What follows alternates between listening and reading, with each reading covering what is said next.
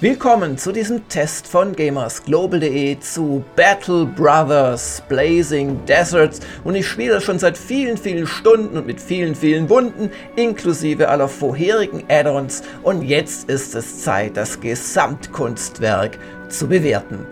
Im Prinzip ist Battle Brothers ein Pirates auf dem Lande und mit Rundenkämpfen. In einer mittelalterlichen Welt spielen wir einen Söldnertrupp, der reich und berühmt werden möchte. Blazing Deserts fügt zu den Startpositionen drei dazu, nämlich die Manhunters, die Southern Mercenaries und die Gladiators. Insgesamt hat man bei allen installierten Add-ons dann zusammen zwölf Startpositionen und die verändern teils echt das Spielgefühl. Dann entscheidet man sich noch für eine Late Game Crisis, hier nehme ich natürlich den neuen Heiligen Krieg, sucht sich auf Wunsch einen eigenen Namen aus für die Company und wählt noch die Schwierigkeit aus in den Punkten Ökonomie, also Wirtschaftssystem, Combat und Starting Funds. Letztere sind gar nicht mal so wichtig, ganz wichtig ist die Combat Difficulty. Um Gottes Willen als Beginner spielen in eurer ersten Partie. Bitte versprecht mir das.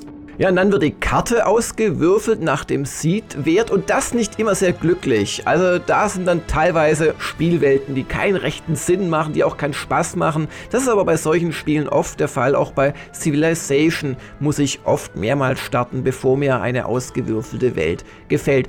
Ich habe hier jetzt mal die Southern Mercenaries genommen und gehe in eine der drei neuen Städte, die jetzt in dem neuen Südgebiet, also der Wüste, sich immer befinden. Das sind Stadtstaaten, während die ganzen anderen Städte jeweils einem Adelsgeschlecht gehören und größere Einheiten bilden. Also alles, was quasi nördlich der Wüste liegt. Die Mischung aus Mission erfüllen, kämpfen und handeln und auch natürlich Leute hochleveln ist dieselbe geblieben. Aber wer es noch nicht kennt, hier mal die Grundzüge. Man hat eine vordere und eine hintere Schlachtlinie und noch diese Zelte unten, wo man Reserven reinstellen kann. Die erholen sich dann besser. Und viel vom Spielspaß liegt darin, seine Leute hochzusteigern, wenn sie im Erfahrungslevel gestiegen sind. Ich empfehle immer als erstes, den Studenten auszuwählen und dann die neuen Leben, damit man überhaupt eine Chance er hat, seine Leute richtig und relativ zügig hoch zu leveln, weil sie sonst sehr schnell sterben. Dann hole ich mir einen ersten Contract vom Auftraggeber, vom örtlichen. Hier soll ich ein Nomadenlager ausräumen. Und jetzt wechseln wir auf die Weltkarte, beschleunigen etwas und laufen über die schmucklose Spielwelt bis zum Einsatzort. Und jetzt nicht umfallen, wenn ihr die Kampfgrafik seht, die ist nur auf den ersten Blick potthässlich und auf den zweiten haben diese Büsten, diese letzten Endes sind, wirklich was für sich. Denn jeder Held von euch, den ihr auch übrigens im Aussehen ein bisschen anpassen könnt, zeigt immer A, was er für Rüstung und Waffen trägt und B, in welchem Zustand er ist. Also halbtot ist ganz klar zu erkennen. Dasselbe gilt auch für die Gegner und durch dieses schichtenweise Darstellen der Büsten gibt es auch unheimlich viele Gegnervarianten, weil die haben ja verschiedene Waffen, obwohl sie alle Nomaden sind zum Beispiel. Also schaut euch die hier an, fünf Gegner, da ist wirklich keiner exakt so wie der andere. Und das fügt schon dem Ganzen eine gewisse Abwechslung und auch Authentizität hinzu. Beim Kampfsystem löst ihr gegen Aktionspunkte und unter Zugewinn von Erschöpfung, das ist dieser blaue Balken unter dem Namen, Aktionen aus. Und da gibt es pro Held anfangs so drei vielleicht, später bei ganz stark ausgebauten auch mal bis zu acht, liegt auch an den Items, die sie haben. Und versucht eben, äh, ja, nicht auf einmal ohne Ausdauer dazustehen oder mit maximaler Erschöpfung, weil dann können wir nichts mehr machen. Und das passiert auch mal ganz gerne, gerade so mit großen, schweren Rüstungen ausgestattete Krieger, die können nach den ersten drei, vier Schlägen eigentlich nur noch verschnaufen. Und das muss man halt austarieren. Also das finde ich auch sehr gut beim Kampfsystem. Weniger gut finde ich die starke Zufälligkeit. Die kann ich schon im allerersten Kampf hier demonstrieren. Hier, ein Gegner schon tot, weil nämlich mein beidhändig Hammerschwingender, hier der zweite von unten links, der, der jetzt auch gerade vorbeischlägt, gleich mal getroffen hat und der Speerträger hat den Gegner dann vollends getötet. So, würde jetzt dieser Hammerschwinger ab und zu noch treffen, hätte ich durchaus Chancen in diesem Kampf. Dummerweise, und ich beschleunige das jetzt mal, ist das nicht der Fall und ich verliere den allerersten Kampf in einer neuen Partie. Partie und kann gleich neu anfangen. Ugh. Wohlgemerkt, ich verliere diesen Kampf zu einem Zeitpunkt, wo ich schon über 80 Stunden mit dem Spiel verbracht habe und es schon zweimal gewonnen habe, also eine Late Game Crisis siegreich überlebt. Hm.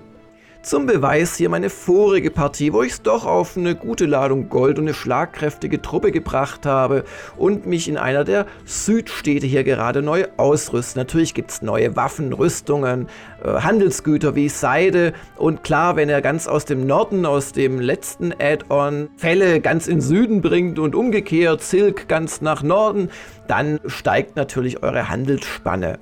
Es gibt natürlich auch diverse kleinere Neuerungen, wie zum Beispiel in Alchemisten. Da könnt ihr die neuen Feuerwaffen kaufen und äh, es gibt es auch Granaten und diverse Potions. Allgemein kann man sagen, dass die Südländer technologisch in dieser Mittelalterwelt führend sind, weswegen dann auch am Ende diese Late Game Crisis Holy War Sinn ergibt, obwohl sie nur drei Städte sind gegen, ja, keine Ahnung, 16, 17 Nordländerstädte. Aber die halten sich schon ganz gut. Ja, bei den Negotiations wähle ich jetzt einen Vertrag aus. Man kann immer ein bisschen handeln, muss dann aber gucken, dass die Auftragsgeber nicht verärgert werden. Wie üblich sieht man so an dem Honorar, das es dafür gibt und an diesen bis zu drei Totenköpfen, wie schwierig der wahrscheinlich wird. Jetzt speichere ich, das ist richtig wichtig, immer speichern bei diesem Spiel und gehe dem Ganzen dann gleich mal nach. Also ich habe ihn jetzt noch zurückgelegt, gespeichert, jetzt nehme ich ihn an. Das ist etwas, was ihr euch im realen Spiel auch angewöhnen solltet. Und dann geht's, wir hatten das ja gerade schon mal mit dieser Anfangstruppe, nochmal zu einem ganz ähnlichen Einsatz. Mittlerweile habe ich hier auf dieser Karte natürlich schon viel, viel mehr aufgeklärt, war schon ganz oben im hohen Norden, habe viel gehandelt, viele Verträge erfüllt, meine Reputation ist richtig gut und wenn ihr mal nach links oben blickt, da ist meine aktuelle Aufgabe, den Heiligen Krieg zu gewinnen. Und der ist almost over. Also muss ich mich da ein bisschen sputen. Denn ich verrate es euch einfach, ich habe zwar den Heiligen Krieg quasi zu meiner Aufgabe gemacht, aber ich habe gar nicht daran teilgenommen. Warum sollte ich? Da kann ich nur nicht mehr mit der Seite handeln, gegen die ich mich entscheide. Bei diesem Not gegen Süd Late Game Crisis Event. So, jetzt äh, seht ihr hier meine recht gut ausgerüstete Truppe, die ich noch ein bisschen optimiere vor dem Kampf, zum Beispiel mit Fangnetzen. Es gibt auch Bussarde, die euch das Schlachtfeld aufklären oder Kriegshunde, die ihr dann loslassen könnt. Also da steckt viel drin in diesem ganzen Inventarmanagementsystem. Das hat direkte Auswirkungen auf eure Taktik. Und jetzt zeige ich euch mal, wie ein Kampf funktioniert, wenn man dem Gegner überlegen ist. Und jetzt nochmal zum Kampfsystem. Das ist schon gut. Also beispielsweise äh, wird Moral sehr hoch geschätzt. Und wenn ihr erstmal neben dem Gegner steht und der ist nicht schon am Fliehen und ihr wollt euch wegbewegen, dann kriegt er in aller Regel derart schlimme Schläge ab, dass er lieber stehen bleibt und euch an Ort und Stelle umbringen lasst. Es gibt dann allerdings wieder Perks beim Levelaufstieg auszuwählen, wo ihr da rauskommt, indem euch ein anderer äh, Kamerad quasi ersetzt. Er nimmt eure Position ein, ihr kommt ohne Schlag in den Rücken weg oder ihr könnt selbst selbst durch Footwork es schaffen, dem zu entkommen. Also da steckt wahnsinnig viel drin, aber es ist halt auch eine große Zufälligkeit da. Ihr habt es vielleicht gerade gesehen, so die ersten ein, zwei Bogenschützen des Gegners haben mich schon getroffen und mit Pech hätte da einer schon halb tot sein können, trotzdem ich da so eine tolle Truppe zusammen habe, die gut gepanzert ist, etc. pp. Selbst wenn ihr genau wisst, was ihr tun müsst und kämpft gegen ungefähr gleich starken Gegner, dann könnt ihr jederzeit verlieren. Und das mögen manche gut finden. Ich finde es Zeitverschwendung, immer wieder zu laden und zu laden, bis es halt passt. Und, das muss ich auch zugeben, dadurch, dass ich eben weiß, wie zufällig ein Kampf dadurch entschieden werden kann, wer halt in der ersten Runde trifft und wer nicht, dass ich dann auch Kämpfe, wo ich unterlegen bin, teilweise zehnmal spiele, weil ich weiß ja, naja, ich verliere den normalerweise, aber mit Glück könnte ich ihn ja gewinnen.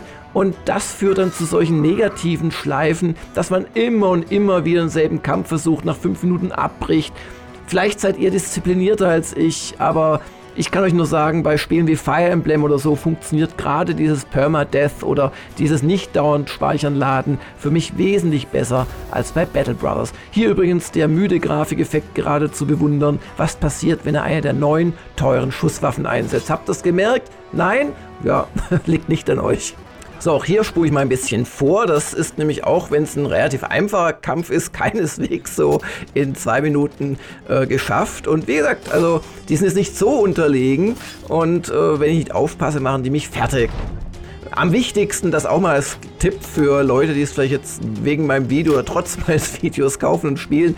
Das Allerwichtigste ist, dass ihr eure Leute in Sicherheit bringt und darum sehr früh dieses Austausch-Perk lernen, damit ihr quasi stark angeschlagene und jetzt seht ihr auch, was ich meine. Man sieht richtig toll, wenn die Leute so am Abnibbeln sind, kein Helm, zerfurchtes, blutiges Gesicht man muss quasi gucken, dass einem die Leute nicht wegsterben, weil wenn das zu oft passiert, fängt er immer wieder an, von vorne Leute zu rekrutieren und hochzuzüchten und das ist frustig und teuer.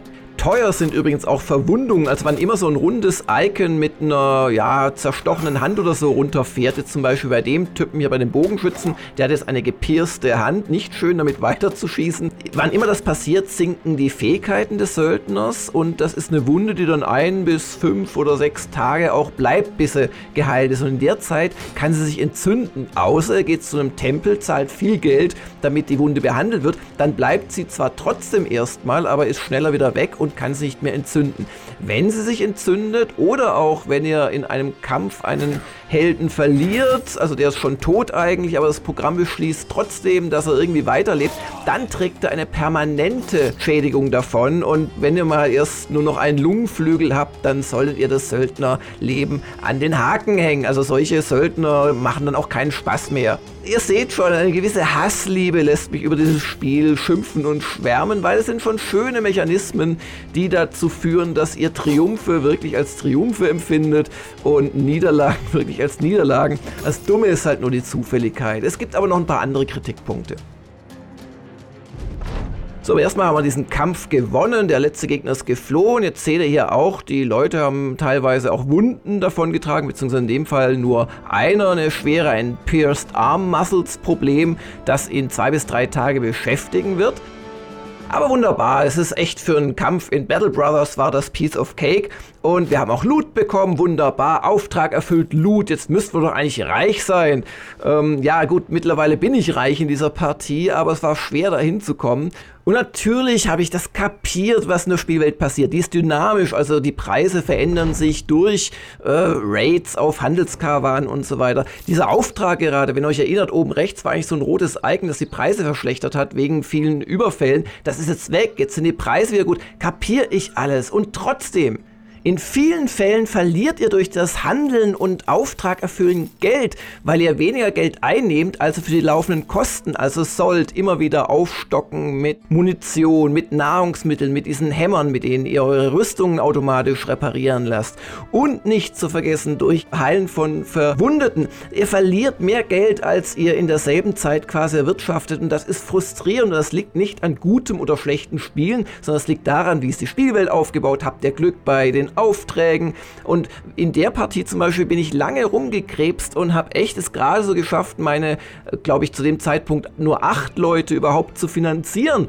Und erst als ich eine lange Karawanen-Eskorte hatte, die mir 7500 Gold auf einen Schlag gebracht hat, wo das Spiel davon ausging, ich werde dreimal angegriffen auf dem Weg. Ich bin aber nur einmal angegriffen worden, habe den Kampf leicht gewonnen. Und das war so der Durchbruch. Und ah, ich wünsche mir von einem weiteren Add-on oder von einem Nachfolgespiel, dass dieses ganze Wirtschafts- und Missionsbelohnungssystem noch verfeinert wird, damit man weniger Frust hat ich empfinde es nicht als Spaß, wenn ich die ganze Zeit gut spiele und nicht vorankomme. Das dritte, was ich bei dem ansonsten wirklich faszinierenden Spielprinzip bemängeln möchte, ist die geringe Abwechslung. Ihr macht halt letzten Endes nicht viel mehr, außer auf der Weltkarte rumzureisen, in den Städten und hauptsächlich dort im Inventar oder Marktplatz euch aufzuhalten oder eben zu kämpfen. Was es dann noch gibt, sind so Events, die teilweise zufällig kommen auf der Weltkarte, teilweise aber auch an bestimmte Aufträge gekoppelt sind. Beispielsweise könnt ihr euch jetzt dank des neuen Add-ons bei bestimmten Kämpfen entscheiden, ob ihr wirklich einen Kampf führt oder ob er ein zum Einzelheldenduell antreten lasst. Oder hier äh, betrüge ich meinen Auftraggeber oder bleibe ich ihm treu, hat natürlich Konsequenzen. Wo das Spiel Abwechslung bringt, ist wirklich bei den Gegnertypen. Vor allem, wenn er alle Add-ons installiert habt. Die bringen neue Großgegner, die bringen neue Fraktionen mit sich und die spielen sich doch ganz unterschiedlich. Orks zum Beispiel kämpfen ganz anders als Goblins. Goblins sind verschlagen und setzen Gift ein und so Geschichten. Orks sind große, mächtige, Haut drauf Kämpfer, die euch umrempeln und erstmal auch eine Runde aussetzen lassen, wenn sie in euch reinrasen. Und nach dem Prinzip funktionieren diese ganzen Gegnerfraktionen. Und hier ist es, wo das Spiel wirklich brilliert. Ihr braucht ganz eigene Taktiken, je nach Gegnertyp oder teilweise auch Taktik plus Bewaffnung. Also wer gegen gepanzerte Ritter glaubt, ohne panzerbrechende Waffen antreten zu wollen, der kann es einfach lassen. Das bringt nichts. Die machen euch alle. Oder hier die Untoten, die sind total leicht zu besiegen, haben aber die unangenehme Eigenschaft, untot zu sein. Das heißt, sie kommen als Wiedergänger wieder und wenn sie dann noch Nekromanten dabei haben, dann werden sie zusätzlich wiederbelebt oder gepusht. Ganz unangenehme Gegner, auch Spinnen, die eigentlich nicht stark sind, aber euch immer wieder einspinnen in ihrem Netz, sind durchaus am Anfang nicht so leicht zu knacken. Die Nomaden aus Blazing Deserts entwaffen euch mit ihren Peitschen oder werfen euch mit ihren letzten zwei Aktionspunkten noch Sand ins Gesicht. Und wenn man nicht weiß, wie man gegen Alps, also Albträume kämpft, dann hat man überhaupt keine Chance. An sich ist es relativ einfach, äh, solange die eigene Truppe eine große Moral hat, also wenn die mutig sind. Denn diese Viecher, die machen umso leichter euch äh, schlafend und im nächsten Schritt fügen sie euch dann massiven Schaden zu, desto weniger Tapferkeit der einzelne Held hat. Und da müsst ihr also zusammenbleiben, schlafende Helden sofort wieder aufwecken und vor allem gucken, dass ihr durch Items, durch Potions, durch einen Sergeant oder durch euren Bannerträger die Moral hochhaltet. Dann sind Alps eigentlich keine schweren Gegner. Aber so abwechselnde Kämpfe sind auf die Dauer nervt es mich zumindest, auf das immer selbe Prinzip hier halt anzuspringen. Ich gehe in eine Stadt, die haben Scheißpreise, weil sie werden wie immer von irgendwas gerade gestört, belagert, Kinder entführt, bla bla bla. Ich kümmere mich um das Problem, ich kriege ein bisschen Gold dafür, ich darf jetzt, wenn ich das Problem gelöst habe, zu gescheiten Preisen einkaufen. Ab und zu darf ich dann mal was craften und dadurch das, was ich durch die Kämpfe vor allem gegen die schweren Monster Loot bekommen habe, gewinnträchtiger quasi einsetzen, als wenn ich es einfach verkaufe. Ja, alles schön gut, aber immer dasselbe. Und da ist es gut, dass Blazing Deserts neben einfach mehr Quantität an Gegnern, Objekten und so weiter auch ein paar wenige, gar nicht mal uninteressante neue Spielmechanismen einführt. Also machen wir eine weitere nur noch 15 Transportaufgabe zurück in die Südlande und schauen uns die mal an, die Neuerungen. Also es sind zwei.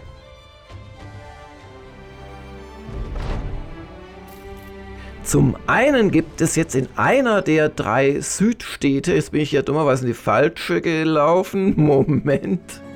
Also in dieser Stadt, in dieser Partie gibt es eine Arena und da kann ich von Anfang an und zwar nicht nur, wenn ich die Gladiatoren-Startaufstellung benutze, aber die hat da halt Vorteile, kann ich da an Kämpfen teilnehmen. Das ist immer dasselbe, ich kriege äh, Gegner fest vorgegeben und muss die besiegen mit maximal drei Leuten. Man startet auch mit drei Gladiatoren und dann muss man die drei Kämpfer, indem man ihnen so eine Halskrause anlegt, muss man die quasi für das Programm kennzeichnen, dass die dann wirklich in die Schlacht sollen. Ich finde das ein total witziges kleines Detail und man verliert dadurch halt seine Amulette oder was man sonst gerade um den Hals trägt für diesen Kampf.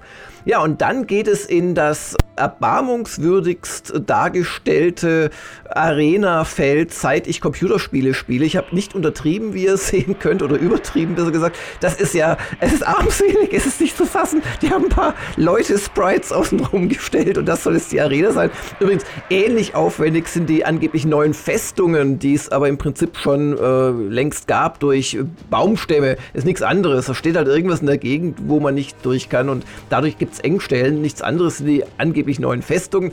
Hier also der Arena-Kampf. Ich werde in dem Fall keine Probleme haben, weil ich wusste ja, dass es Schlangen sind. Also habe ich meinen Leuten Klingenwaffen gegeben, die viel äh, Softschaden quasi anrichten, gegen Rüstung nicht gut sind, aber Rüstung haben die kaum. Und damit werde ich die jetzt kurz zusammenfalten. Aber es gibt für dieselben Level 11 Helden, äh, es auch Gegner, die kaum zu schlagen sind. Macht aber nichts, man hat ja gespeichert und merkt man das, dann lädt man neu und nimmt den Kampf erst gar nicht an. Das also ist das neue Spielelement der Arena.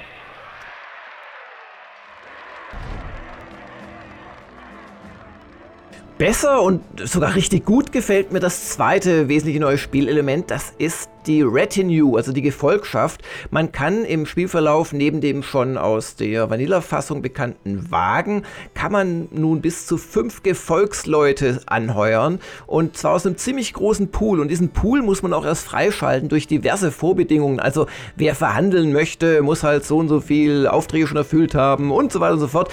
Mit am schwersten ist es übrigens den Koch zu bekommen, weil man da quasi aus der ganzen Spielwelt verschiedene Rationen schon mal ausprobiert hat haben muss, also Nahrungsrationen.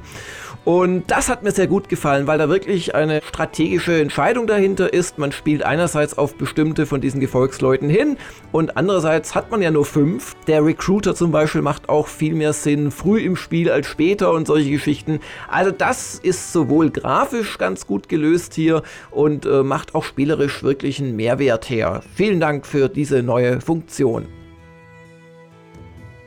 Und dann gibt es ja auch noch die neue Endgame Crisis, den Holy War. Und hier in diesem Moment habe ich gerade zum ersten Mal in meiner Partie eine Mission dafür akzeptiert. In dem Moment seht ihr hier, ist eine Stadt rot geworden. Die Nord-Länder mögen mich jetzt nicht mehr. Das war auch der Grund, warum ich den ganzen Krieg quasi ignoriert habe, obwohl er meine Aufgabe, die selbstgewählte war. Beim Heiligen Krieg sieht so aus, äh, so denkt sich das Designer-Team das zumindest, dass man halt sich für eine Seite entscheidet und dann dann ständig in wirklich schwere Kämpfe geschickt wird, um um, glaube ich, zwei oder drei heilige Städten zu kämpfen. Das Orakel, die Ancient City und ich glaube, es gibt noch irgendwas Drittes. Und äh, die sieht man auch in der Spielgrafik. Also man kämpft nicht wirklich um die Städte, die die Südländer oder die Nordländer besitzen, sondern um diese Spezialschauplätze, die es auch erst gibt, wenn der Heilige Krieg ausbricht und muss die angreifen oder verteidigen und so weiter. Klingt alles spannend, aber wie gesagt, ich habe es einfach ignoriert und nach dem Vorbild einiger Staaten, die so kurz vor Ende des Zweiten Weltkriegs noch schnell Nazi-Deutschland den Krieg erklärt haben, wo ihnen nichts mehr passieren konnte, äh, habe ich jetzt quasi so kurz vor Ende des Kriegs hier erst eingegriffen. Das ist auch ganz nett gemacht. Das gibt es jetzt eh mehr durch das äh, aktuelle Add-on, dass es so ein bisschen Multiple Choice vor bestimmten Schlachten gibt, wo man noch was verändern kann oder sich für was entscheiden kann. In dem Fall will ich zum Beispiel lieber deren Fernkämpfer äh, beschäftigen oder will ich, dass die Leute, um die da gerade geht, auf meiner Seite kämpfen. Das macht ein bisschen was her. Und dann geht's in die durchaus schwierige Schlacht.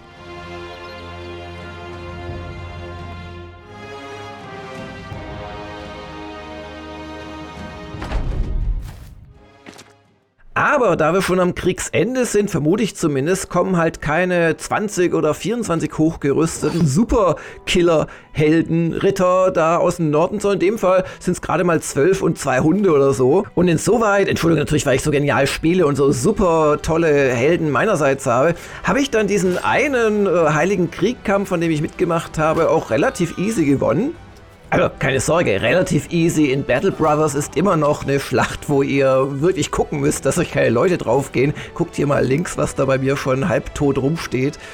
Aber wie gesagt, das war jetzt im Vergleich zu anderen solchen Late-Game-Crisis-Kämpfen, die ich schon gemacht habe, wirklich lächerlich. Und zur Abwechslung auch ohne ein einziges Neuladen der Schlacht äh, von mir gewonnen.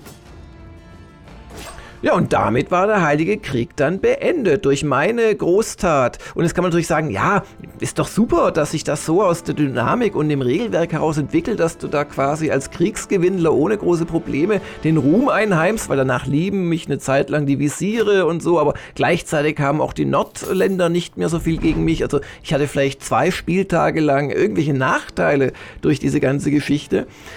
Aber ich kann nur sagen, ich war enttäuscht. Das hat mir jetzt echt kein großes Erfolgserlebnis gegeben. Ja, und wie bewerte ich denn das jetzt so insgesamt? Ganz ehrlich, wäre das Ökonomiesystem nicht so verkorkst und wäre der Zufallsfaktor bei den Kämpfen etwas geringer und etwas würde mir schon reichen, dann könnte ich mir vorstellen, für das Gesamtpaket aus Battle Brothers plus den drei kostenpflichtigen plus dem kostenlosen Add-on tatsächlich einen neuen zu zücken, denn es ist schon verdammt faszinierend.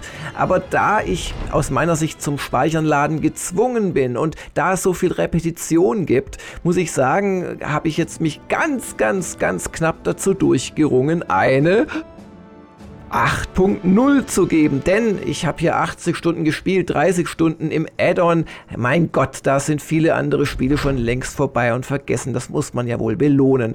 Würde man jetzt nur die Vanilla-Fassung sich allerdings zulegen, dann gebe ich eine 7.0, weil die halt viel, viel, viel weniger so kleine Spielmechaniken noch hat und die starke Repetition da noch viel früher zuschlägt. Vielen Dank fürs Zusehen. Diesen Test gibt es auch als Audiofassung oder in gekürzter Fassung als Printversion auf www.gamersglobal.de. Und addet uns doch zu euren Subscriptions oder denkt sogar darüber nach, uns mit einem Abo bei gamersglobal.de zu unterstützen. Vielen Dank und bis zum nächsten Mal, euer Jörg Langer.